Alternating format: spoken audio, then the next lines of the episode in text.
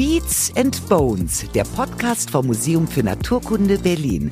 Wissen aufs Ohr in Kooperation mit der Berliner Sparkasse. Letzten Sommer wollten wir auf dem äh, Mont Kitanklat sammeln gehen, auf Mindanao. Und da muss man erstmal eine Genehmigung bei den Stammvölkern beantragen. Und dafür wird eine Zeremonie organisiert, wo, wo Hühner praktisch geopfert werden, um die Götter zu besänftigen. Exakt. Was man alles so auf sich nehmen muss, wenn man Schmetterlinge fangen will.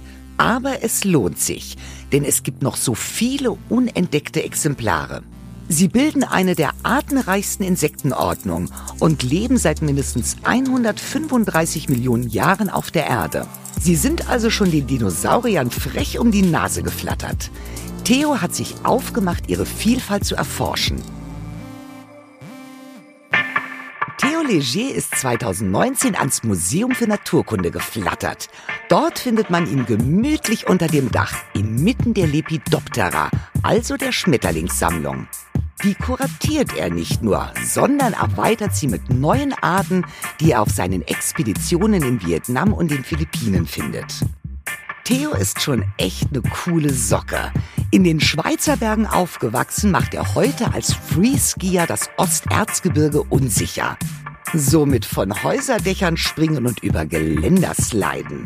Da will noch einmal einer sagen, WissenschaftlerInnen sind ja so langweilige Nerds.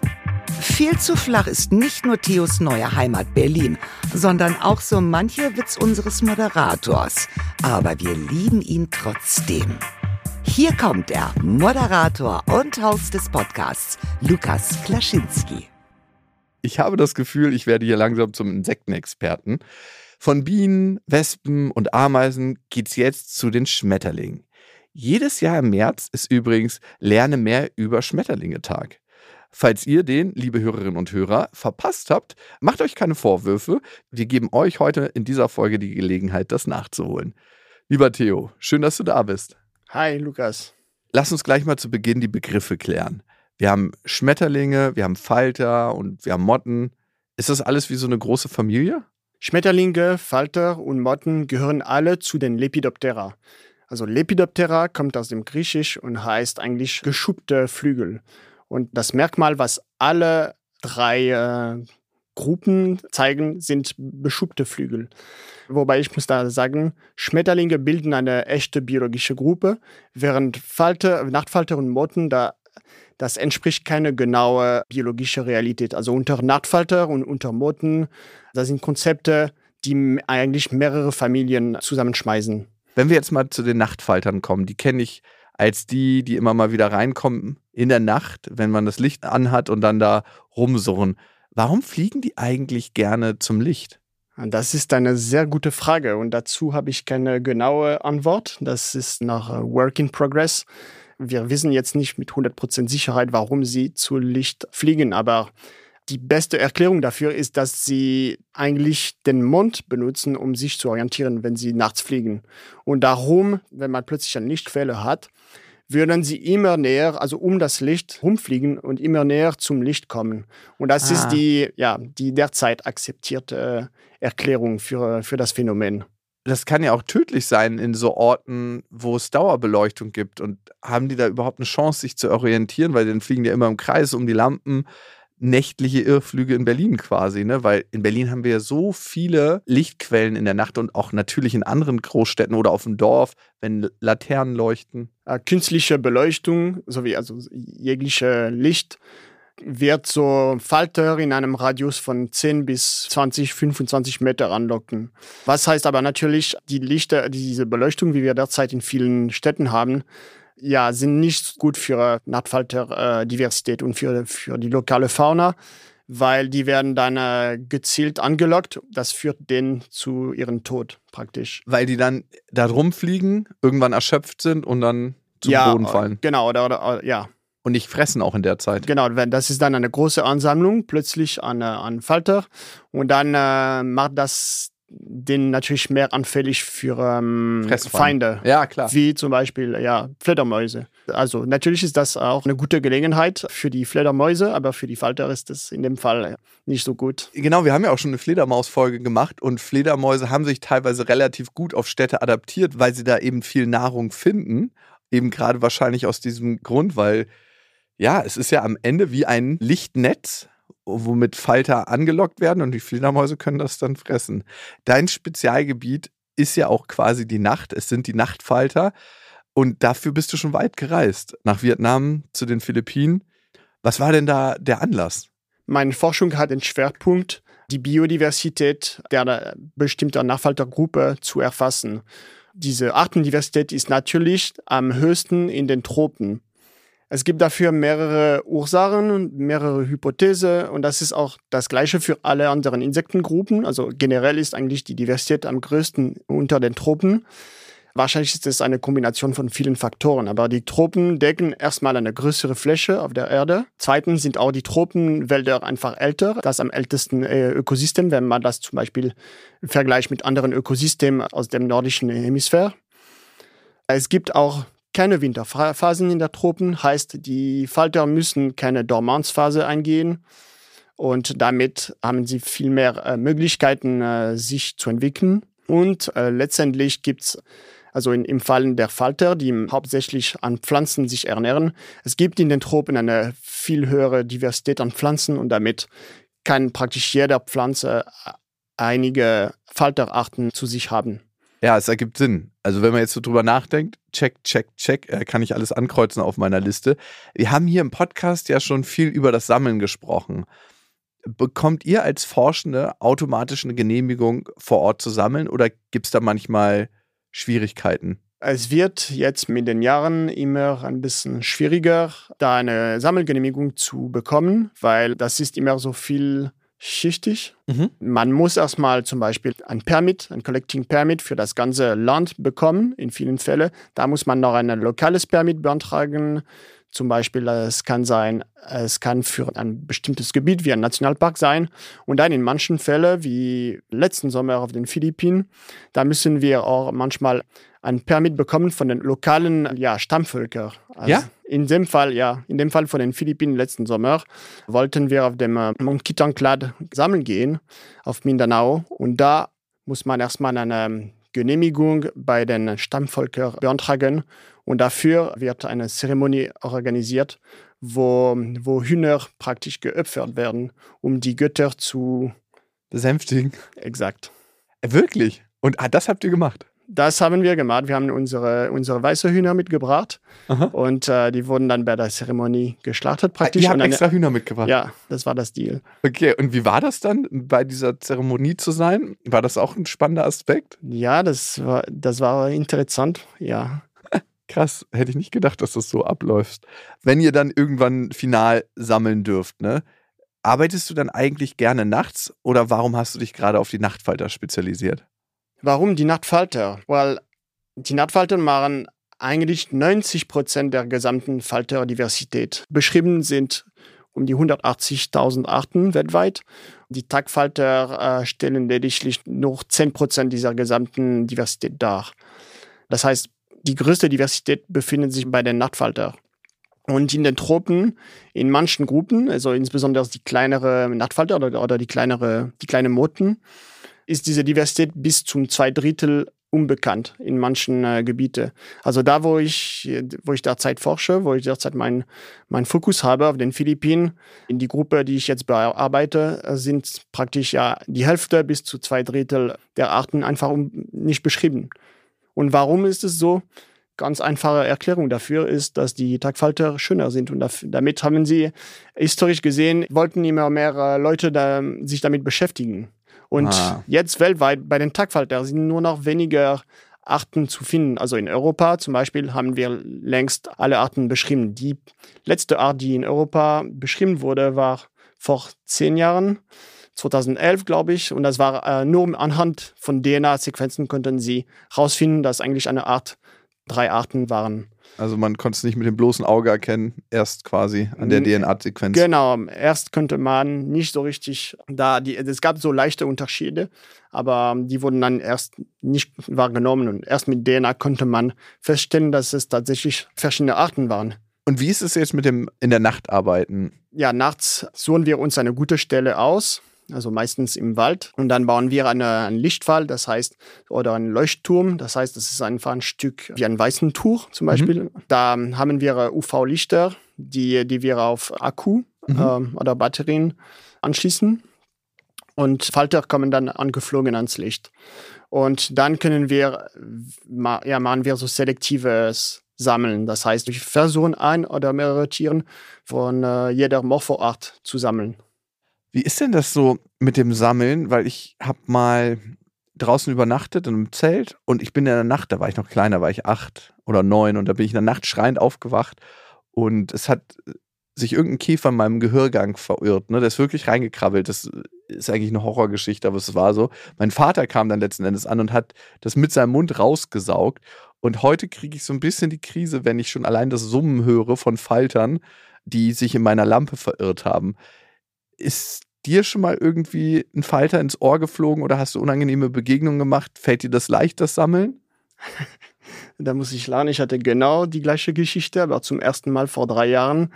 Mit, da war ich mit einem Kumpel auf einer Bank, saß im Park mit Aha. Max Brünel. Und äh, da kam ein Auernkäfer äh, zu mir angeflogen in, in mein Ohr. Und dann musste ich sogar ins Krankenhaus äh, gehen und das war äh, Lockdown, das war Covid-Zeiten, also schrecklich. Oh Gott. Oh und da habe ich, musste ich auch erstmal feststellen, das ist mir zum ersten Mal passiert, als ich da in einem Park saß. Und da im Licht ist es mir das nie passiert. Aber seitdem, seit dieser schrecklichen Erfahrung, wenn ich am Licht bin und dann, wenn viele Falter unterwegs sind, dann äh, tue ich auch so ähm, Watte ah. in den Ohren. Und das machen auch viele, weil äh, da, da, kann schnell auch eine, eine Motte da reinfliegen und dann versuchen sie immer ja, tiefer da reinzufliegen. Und, äh, ja. Genau, die kriegen dann, also ob sie Panik kriegen, auf jeden Fall gehen die dann den Gehörgang tiefer rein. Das war bei mir auch so. Und das hat einfach geschmerzt. Schade, dass Max das bei dir nicht gemacht hat, das rauszuziehen. Nein, der, der, musste dann, der musste dann mit einer Flasche Wasser ranfahren, mein Ohr voller Wasser machen, damit, damit das Tier überhaupt erstmal stirbt. Oh Gott. Ja. Aber habt ihr es rausgekriegt? ja, aber nachher. Das ist jetzt auch als Sammlungsstück im Museum. Wirklich? ja. Nein. Wie groß sind denn die Exemplare, die du da fängst? Da passen nicht alle ins Ohr. Nee. Es geht von wenigen Millimeter bis, äh, also bis zu den größten Exemplaren, die da so eine, eine Flügelspannbreite von 30 Zentimeter haben. Also Schmetterlinge, die größten sind schon mit einer Spannbreite von 30 Zentimetern unterwegs. Genau, richtig. Da kann ich zum Beispiel äh, den äh, Atlasspinner, Attacus atlas, erwähnen mhm. aus Südostasien. Da gibt es auch der Hercules Moth, so die äh, Herkul-Motte auf mhm. Deutsch wahrscheinlich, die auch in Australien fliegt. Die hatte ich auch schon mal am Licht und äh, ich dachte erstmal, das wäre eine, eine Fledermaus. Die sind auch, diese, diese riesige Falter sind auch keine gute Flieger. Also meistens ja, können sie nicht so richtig gut fliegen. Ja, und lustigerweise gab es in der Evolutionsgeschichte diese, also diese riesigen Falter ist gab es auch einen anderen Fall auf einem anderen Kontinent, andere Familie. Also bei den Noctuiden in Südamerika gibt es die weiße Hexe, Tisania agrippina, die auch so eine Flügelspannbreite von, äh, von 30 Zentimeter hat. Ja, und interessant in dem Fall ist, dass, äh, obwohl wir viele Exemplare von diesen Riesenfalter haben, von der weißen Hexe, wissen wir noch nicht, woran die, woran die Raupen fressen. Also die Raupen, wir kennen die einfach die Nahrungspflanze von der Raupen noch nicht. Ist das angsteinflößend so ein großer Falter oder du weißt ja, am Ende tun die nichts. Hast du damit überhaupt gar keine Berührungsängste? Nein, das ist vielleicht, äh, das ist ein bisschen beeindruckend, wenn das zum ersten Mal ans Licht kommt. Aber ja, gefährlich sind sie nicht. Okay. Das Traurigste vielleicht zum Schluss. Wie präpariert ihr denn die Schmetterlinge, die ihr fangt? Die Präparation von den Schmetterlingen ist sehr zeitaufwendig. Von allen Insekten benötigen die Schmetterlinge am meisten Zeit zu präparieren. Also wir werden sie gesammelt, die kleinen Exemplare werden direkt dann vor Ort äh, im Feld genadelt, mhm. während die größeren werden erstmal in Papiertüte gesammelt, weil da nehmen sie natürlich weniger Platz und da passen mehr in den Koffer rein. Und ähm, Dann werden sie erst, wenn wir wieder in Berlin sind, im Museum, kommen sie in die Weichglocke. Was ist also die Weichglocke? Das ist also eine Glocke, wo die Luftfeuchtigkeit sehr hoch ist und da bleiben sie 24 Stunden und dadurch werden die Strukturen weicher. Dann kann, kann man äh, den Falter äh, kommt dann auf eine Nadel und äh, wird dann, da werden die Flügel ausgebreitet. Was wäre das Museum ohne seine Sammlungen und die Menschen, die sie möglich machen? In unserer Folge Hidden Champions könnt ihr dazu mehr erfahren und den Abenteuergeschichten von Sammelnden lauschen, deren Objekte heute die Sammlung des Museums ausmachen. Mit der Schmetterlingssammlung ist vor allem ein Name verbunden, Arnold Schulze. September 1939. Der Zweite Weltkrieg hat vor zwei Tagen begonnen. Arnold ist gerade auf Rückkehr von seiner fünfjährigen Forschungsexpedition in Südamerika. Die Reise endet abrupt. Vor Teneriffa wird das deutsche Handelsschiff, mit dem er unterwegs ist, von den Briten gestoppt. Nur das Nötigste dürfen er und seine Frau Hertha mitnehmen. Ein bisschen Wäsche und ihre Vögel. Ein Koffer voller seltener, bis dato noch unbekannter Schmetterlingsexemplare wird danach samt des Schiffes versenkt zwölf Kanonenschüsse und die Arbeit von Jahren wird vom Meer verschluckt. Arnold wird in seinem Leben nicht mehr nach Deutschland zurückkommen. Es gibt aber einen kleinen Lichtblick. Ein Teil von Arnolds Sammlung wurde vorher schon über den Postweg ins Museum gebracht. Das sind immerhin noch 18.000 Schmetterlinge, verpackt in Zeitungsausschnitten. Sie haben ihre Flügel zusammengefaltet, ihre Sterbehaltung. Erst 2013 erwachen sie zu neuem Leben. PräparatorInnen öffnen ihre Flügel und die Schmetterlinge erstrahlen wieder in Farben, als wären sie lebendig. Apropos Farben. Die Farben sind ja genau das, was wir Laien so faszinierend finden an Schmetterlingen. Wenn ich jetzt an den Admiral denke, dieses satte Orange, das Tiefschwarz, da frage ich mich, wie können diese Farben so wahnsinnig intensiv sein? Wie geht das? Es gibt verschiedene Erklärungen da. Die meisten Schuppen beinhalten äh, diese farbige Pigment, haben diese Pigmentierung. Aber es gibt auch andere Schuppen, zum Beispiel, die die Lichtbeugung oder die Lichtstreuung benutzen, um mehrere Farben auszustrahlen. Mhm. Letztens hatte mich meine Tochter gefragt, die kam aus der Kita und meinte so, ja, warum darf man die Flügel denn eigentlich nicht berühren? Und dann wollte ich anfangen zu erklären. Dann fiel mir ein, dass ich es so genau nicht weiß. Ich weiß nur, dass man es nicht darf, aber ich habe nie gefragt, warum. Ja, Schmetterlinge tragen Schuppen auf ihren Flügeln. Und natürlich, wenn die weggehen, kann das für manchen äh, Schmetterlinge problematisch sein. Äh, warum denn? Weil äh, erstens bilden diese Schuppen auf, auf deren Flügel die, das Flügelmuster und das benutzen sie zum Beispiel äh, in erster Linie bei den Tagfalter, um ihren Partner zu finden. Und wenn, wenn das Muster praktisch weg ist, heißt das auch leider, auch in der Partnersuche, dass das Tier ähm, vielleicht nicht besonders fit ist oder dass das Tier besonders alt ist. Und ähm, bei der Partnersuche suchen sie immer nach, nach frischen Tieren praktisch, die ein besser, im evolutionären Sinn ein besser Fitness bedeuten. Die Schuppen sind auch wichtig, weil die benutzen manche Falter auch für die Tarnung. Mhm. Äh, andere benutzen das auch für als Warnungssignal. Die haben so ein buntes äh, Muster auf den Hinterflügel. Wenn sie da liegen, wird das erstmal nicht gezeigt. Und wenn sie von, von Feinden gestört werden, zeigen sie praktisch ihre Hinterflügel, ihre bunte Hinterflügel. Und das benutzen sie, um Feinde abzuschrecken. Sie benutzen ihre, ihre Schuppen auch zu anderen Zwecken. Manche Schuppen zum Beispiel enthalten Melanin und das benutzen manche Tagfalter oder tagfliegende Arten für die Thermoregulierung, also um ihr, ihr Körper aufzuwärmen. Also es sind ja schon relativ viele Funktionen. Also da ist mir klar, wenn ich da anfasse und die Schuppen gehen von den Flügeln weg, das, das heißt nicht, dass sie gleich sterben, aber es macht das Überleben tatsächlich schwerer. Gibt es noch mehr Funktionen? Also ich glaube, jeder hat schon mal eine so eine flauschige Motte beobachtet. Und warum sind äh, manche Motten so flauschig? Also die Erklärung dafür ist, dass dieser Schuppenmantel einfach so, so wie ein Tarnumhang, wie in Harry Potter, wie ein Tarnumhang funktioniert äh, für die Fledermäuse. Weil ähm, die Fledermäuse jagen mit diesem Ultraschall und diese Schuppenmantel machen die Nachtfalter praktisch unsichtbar für die Ultraschall der Fledermäuse. Weil das nicht reflektiert, ne? Genau. Wäre ja. richtig clever. Interessanterweise, die Motten, die keine Ohrensystem haben, also es gibt manche Motten, die einfach diesen Ultra Ultraschall von den äh, Fledermäuse hören können, mhm. aber die Motten, die nicht solches System haben, sind auch oft flauschiger. Und das benutzen sie also als äh, Strategie, um die Fledermäuse zu entkommen. Ah, okay. Check. Wie finden jetzt die Männchen eigentlich zu den Weibchen? Bei den Tagfalter suchen sie sich einfach mit der Sicht. Die haben so meistens so bunte Flügelmuster und die können anhand dessen ähm, sich erkennen. Mhm. Während bei den Nachtfalter funktioniert das anders. Die benutzen nicht die, die, Sicht, sondern die riechen sich, indem das Weibchen die ihre Duftstoffe einfach auslöst. Und äh, das Männchen hat so breite Fühler, mhm. womit er dann diese, diese Duftstoffe spüren kann. Damit kann er praktisch ein Weibchen anordnen und gezielt zu dem Weibchen äh, äh, fliegen. Und damit können sie auch bis mehrere Kilometer weit äh, miteinander kommunizieren. Wow. Das ist krass. Das ist so unvorstellbar, dass du eigentlich jemanden über Kilometer weit riechen kannst. Gerade in so städtischen Gebieten, wo es ja so tausende Gerüche gibt. Wie ist es denn, wenn die schon so gut riechen können? Sehen wahrscheinlich nicht so gut, ne?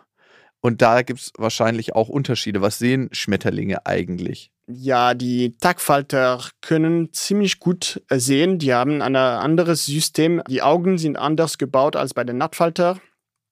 Ah, also die haben alle Facettenaugen, aber die, ähm, wie das Licht praktisch gefiltert wird, äh, funktioniert ein bisschen anders bei, bei Tag- und Nachtfalter. Bei Nachtfalter haben sie bei ihren Facettenaugen können Sie mit sehr wenig Licht sehen. Dafür ist das Bild äh, weniger scharf. Das funktioniert ein bisschen ähnlich, so wie eine äh, ISO-Einstellung bei der, bei der Kamera. Ah, okay, das ist klar, dass die Körnung dann größer wird, quasi. Genau. Dafür können Falter aber auch andere breite, die sehen einfach ein breiteres Spektrum an Licht als das menschliche Auge. Sie können zum Beispiel auch UV sehen. Und deshalb gibt es auch bei den Schmetterlingen UV-Pattern, die wir noch nicht so richtig erschlossen haben. Also es gibt noch viel zu forschen über, ja, über solche Pattern zum Beispiel. Ja, die Flügel der Schmetterlinge sind absolut beeindruckend. Nicht nur in Sachen Farbenpracht, sie nutzen sie auch zur Tarnung. Google dazu mal den Blattschmetterling. Aber nochmal zurück. Bevor die Schmetterlinge erhaben durch die Gegend flattern und uns ihre hübschen Flügelchen präsentieren, müssen sie erstmal durch die Metamorphose. 75 Prozent aller Insekten machen das, unter anderem Bienen und Käfer. Es ist ein bisschen wie Zauberei. Wie aus dem Hut gezaubert kommt nach der Verpuppungszeit einfach ein fertiger Schmetterling raus. Aber dank unserer fleißigen WissenschaftlerInnen kann ich euch diesen Zaubertrick hier verraten. Die Raupe verdaut sich selbst. Fast ihr ganzes Gewebe wird zu Brei. Ein paar Zellgruppen entkommen der Verdauung aber. Sie heißen Imaginalscheiben. Das sind so flache, scheibenförmige Strukturen entlang der Körperachse. Eins für die Fühler, eins für die Augen, die Beine, die Flügel, die Antennen und so weiter. Da passiert jetzt die Magie. Sie teilen sich und wachsen. Und für das Wachstum brauchen sie die Proteine vom verdauten Gewebe. Alles nachhaltig, da bleibt nichts über. Na, und dann geht's raus in die Welt. Noch eben die Flügel trocknen und etwas Körperflüssigkeit in die Flügeladern pumpen und losgeflattert. Manche Schmetterlinge haben in ihrem Leben auch noch Großes vor.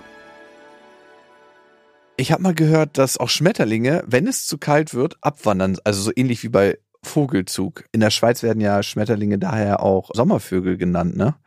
Wie geht das? Das muss ja ewig dauern weil die Schmetterlinge, die ich kenne, die fliegen relativ langsam, oder? Ja, es gibt nur bestimmte Arten, die auswandern. Äh, es gibt so ja ein paar Wanderarten, wie der Distelfalter zum Beispiel. Mhm. Nicht alle wandern, aber die Falter, die wandern, wie auch der Monarchfalter in, in Nordamerika, wir haben so eine Biologie und so einen, Lebenszyklus entwickelt, dass sie äh, eine Generation zum Beispiel sich im, äh, also in dem Fall von dem Monarchfalter, bildet sich eine Generation im Sommer in den höheren äh, Latituden, während sie dann weiter nach Süden migrieren, für, um den Winter zu verbringen. Und das hat diese, diese Wanderstrategie hat den Vorteil, dass sie damit mehrere Ökosysteme benutzen können. Wie alt werden denn Schmetterlinge eigentlich maximal? Ich dachte immer, die werden gar nicht so wahnsinnig alt. Die Schmetterlinge verbringen das größte Teil ihres Lebens als Raupe. Also mhm.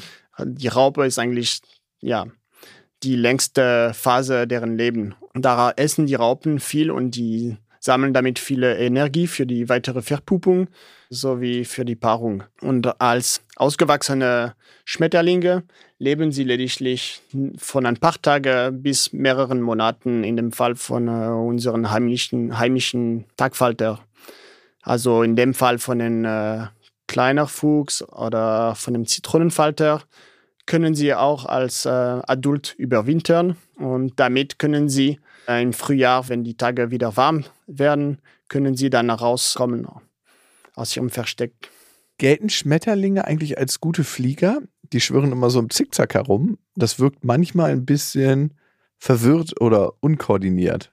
Ja, es gibt vier verschiedene Flugtypen bei den Schmetterlingen.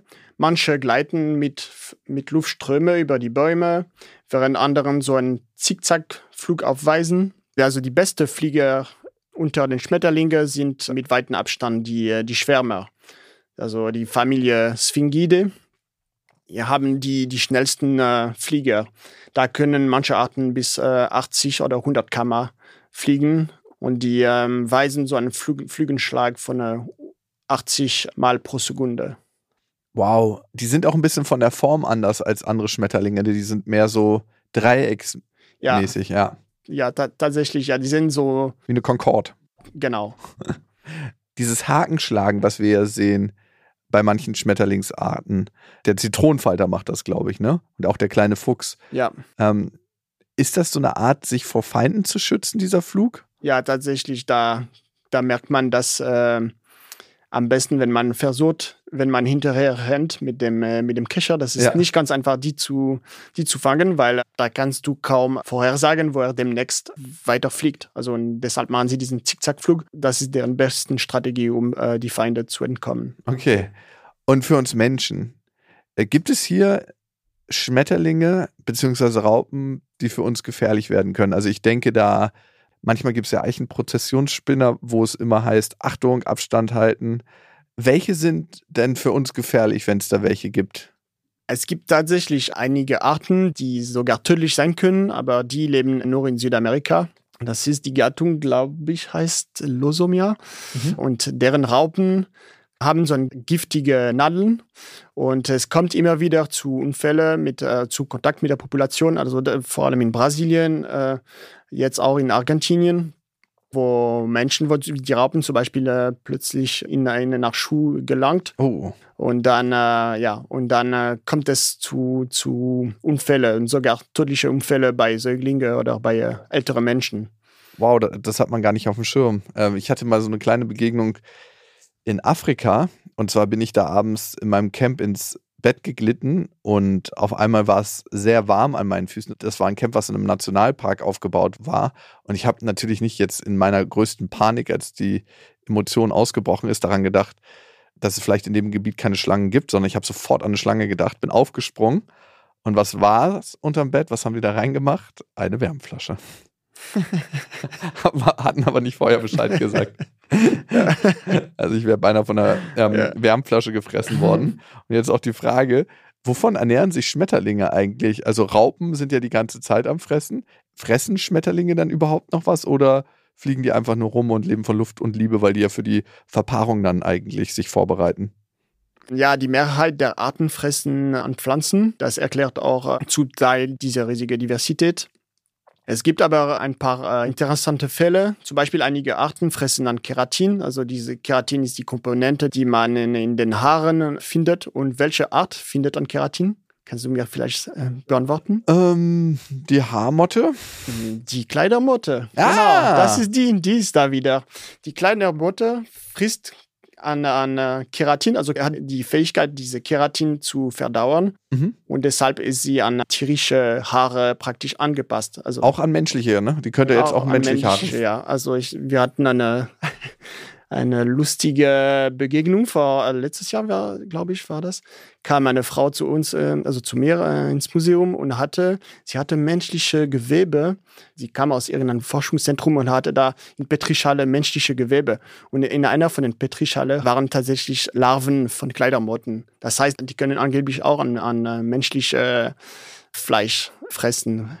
Okay. Und es gibt ähm, andere andere interessante Beispiele. Es gibt auch Motten, die zum Beispiel an Hörner von Antilope fressen können. Und in Südafrika kann man das beobachten dann bei den toten äh, Antilope. Da hängen an der, praktisch an, an, an dem Horn ganz viele Puppe. Das ist eine Motte, die gehört zu der gleichen Familie wie die Kleidermotte, also die Tineide. Und die hat auch diese Fähigkeit, an Keratin zu fressen. Bei den interessanten Fällen gibt es auch äh, manche, die Fleischfresser sind.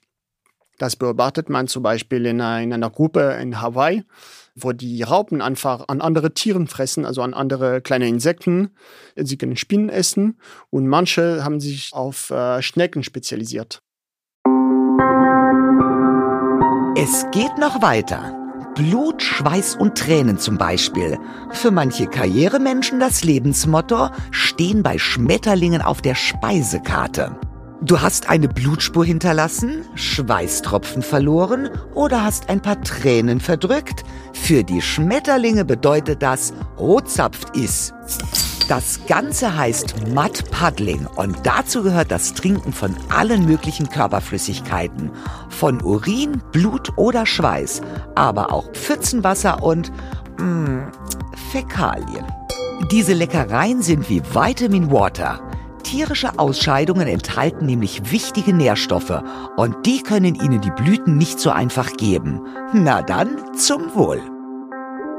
Und was kann ich jetzt tun, wenn ich dich jetzt hier schon mal als Experten habe und an der Quelle sitze, wenn ich Lebensmittelmotten bei mir habe? Das hatten wir früher mal zu Hause. Zum Glück seitdem nie wieder. Oder auch Kleidermotten in der Wohnung ich glaube, meine Oma hat Kleidermotten im Keller. Ich bin da letztens runter und da kamen mir ein paar entgegen, dann bin ich sofort wieder in die andere Richtung gegangen. Ja, es gibt natürlich manche Düfte, die als Repellenzien äh, wirken. Also ich denke an Lorbeerblätter, Lavendel oder Nelken. Mhm. Wenn der Vorfall auf Klamotten ist, dann äh, wäre vielleicht die einfachste Lösung jetzt, die Klamotten einzufrieren mhm. für mindestens 48 Stunden ja, also dafür ähm, reicht der Tiefkühlschrank. Für die schwierige, für die schwere Fälle könnte man natürlich, und da ist die Natur gut gemacht, äh, es gibt tatsächlich Schlupfwespen, also äh, parasitoide Wespen, die sich auf diese Motten spezialisiert haben. Und da kann man einfach Schlupfwespen jetzt äh, bestellen und äh, in der Wohnung freilösen. Und die werden dann gezielt die Eier von der Kleidermotte finden und da ihre Eier ablegen. Und die Larven dieser Schlupfwespen ernähren sich dann an den, an den Larven der Kleidermotte. Ich weiß gar nicht, was ich besser finde. Also Wespen oder Motten in der Wohnung zu haben. ja, gut, die, die Schlupfwespen sterben dann, dann aus, so, sobald es keine Nahrungsmittel mehr gibt. Also ah, sobald okay. alle, alle Kleidermotten weg sind, dann ist, sind die. Die zwei, drei Jahre übersteht man auch im Haus mit genau. den Wespen. Oder man macht einfach die Fenster auf. Okay, gut. Wie kommt das eigentlich, dass ich nie die Motten sehe, Dafür aber dann am Ende die Löcher in der Kleidung. Sind die so wahnsinnig klein? Und woher weiß ich manchmal, dass es ein Mottenloch ist? Weil manchmal frage ich mich, ob ich irgendwo hängen geblieben bin oder ob es wirklich ein Mottenloch ist. Ja, na gute Frage. Manchmal frage ich mich auch. Also eine, eine genaue Antwort dazu habe ich nicht. Ja, die Eier sind winzig klein. Also die, mhm. ein Ei ist ein halber Millimeter groß. Und die Raupen, äh, die entwickeln sich dann meistens auch in dem, in dem Stoff und ver, verbergen sich dann äh, bestmöglich. Ah. Das ist der, die können auch natürlich an, auch auf Tipp, an Teppich fressen. Mhm. Und da sind sie natürlich schwer zu, zu sehen. Wie lange dauert es eigentlich, bis so eine Larve zu einer Motte wird? Äh, ich glaube, bei der Kleidermotte, ist, äh, das dauert eine, nur ein paar Wochen. Mhm. Und fressen die auch Polyester? Weil ich hatte noch nie Löcher in meinem Polyester von. Nee, das fressen sie nicht. Natürlich nicht. Ne? Aber interessantes Thema, weil ähm, es wurde auch vor, ähm, vor kurzem, also vor, ein, das ist jetzt vor ein paar Jahren, wurde ähm, herausgefunden, dass die Larve von einer anderen Art an Plastik fressen kann. Und das halt, ja. Das, das könnte hat, ja was sein. Das hat die Schlagzeilen gemacht, natürlich in dem, äh, ja. Wie werden wir das ganze Plastik wieder los? Genau, also ich glaube, das war 2016 und das ist eine, eine Zünslerart. Da haben sie herausgefunden, dass die Raupen sich äh, ausschließlich von Plastik ernähren können. Wenn wir jetzt schon bei der Anpassung sind, wir hatten ja am Anfang darüber gesprochen, wie schwierig die Lichtverschmutzung für Falter ist. Gibt es da Hoffnung, dass sich die Falter an das Licht anpassen, vielleicht auch die Lichtquellen besser auseinanderhalten können? Von unserer Seite können wir die Situation ein bisschen äh, verbessern. Zum Beispiel kann man äh, Beleuchtung benutzen, die dann äh, die Falter weniger anlocken. Also es gab Studien, die bewiesen haben, dass zum Beispiel blaue oder gelbe Beleuchtung äh, sechsmal weniger äh, die Falter anlocken als eine normale Beleuchtung. Also die können sich natürlich einigermaßen anpassen, aber ja, so schnell ähm, geht Evolution das auch nicht. ist nicht so schnell. Ja. Ja. Das Insektensterben ist nach wie vor aktuell. Äh, dazu, liebe Hörerinnen und Hörer, hört gerne auch die Folge Ohne Insektensterben. Theo, hast du Tipps, wie wir unseren Falterfreunden etwas Gutes tun können? Also irgendwelche Pflanzen? Können wir Trinken rausstellen? Was können wir tun? Ja, gute Frage. Ähm, also das richtet sich wahrscheinlich eher an Leuten, die einen Garten haben. Ja, da kann man äh, mit einem Garten kann man schon einiges für die Schmetterlinge machen. Also in erster Linie äh, gehört einfach dazu, den Rasen nicht komplett und sehr kurz zu mähen, sondern äh, vielleicht ein, zweimal im Jahr mit dem äh, Motorsense mhm. zu mähen. Und warum so? Weil ähm, so beschädigt man nicht die gesamte Pflanze und äh, da können die Larven dann sich, können dann wieder äh, andere Pflanzen äh, ansiedeln. Natürlich ist es von Hilfe, wenn man so einen Garten hat, zum Beispiel wilde Blumen zu pflanzen das mögen die Schmetterlinge sehr.